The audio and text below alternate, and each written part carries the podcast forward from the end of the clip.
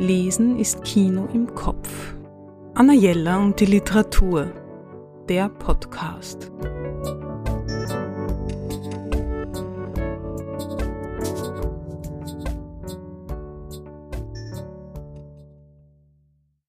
Darf ich um Aufmerksamkeit für einen extra langen Buchtitel bitten?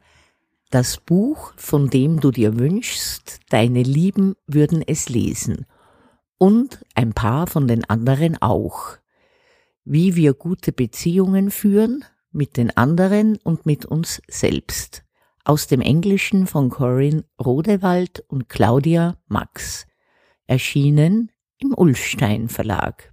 Das Jahr geht bald zu Ende und für viele von uns bedeutet das vermehrten Stress. Vor Jahresende muss der Schreibtisch leer sein und die kommenden Feiertage könnten auch anstrengend und möglicherweise konfliktreich verlaufen.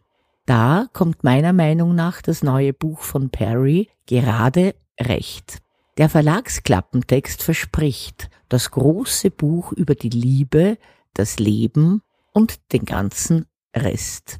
Ich will es so formulieren. Perry schreibt über unsere Beziehungen zu anderen und auch zu uns selbst und gibt Ratschläge, wie das alles besser funktionieren kann. Das Buch hat vier Kapitel. Wie wir lieben. Tiefe und dauerhafte Beziehungen aufbauen zu anderen und sich selbst. Hier schreibt sie über Bindungen, Freundschaft und den Mut, sich auf etwas einlassen zu können. Wie wir streiten, Konflikte in Privatleben und Beruf bewältigen.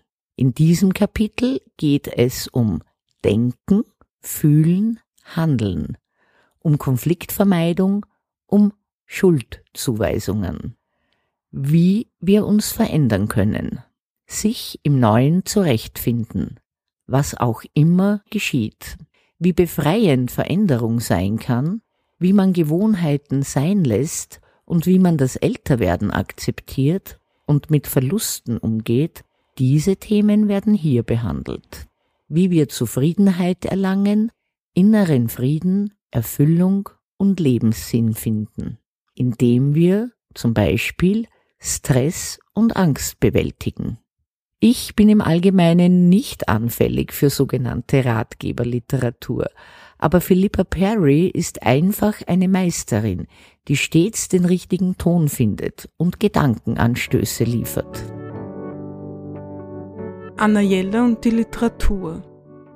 Besuchen Sie unsere Buchhandlung in der Margaretenstraße 35 oder online auf annajella.at.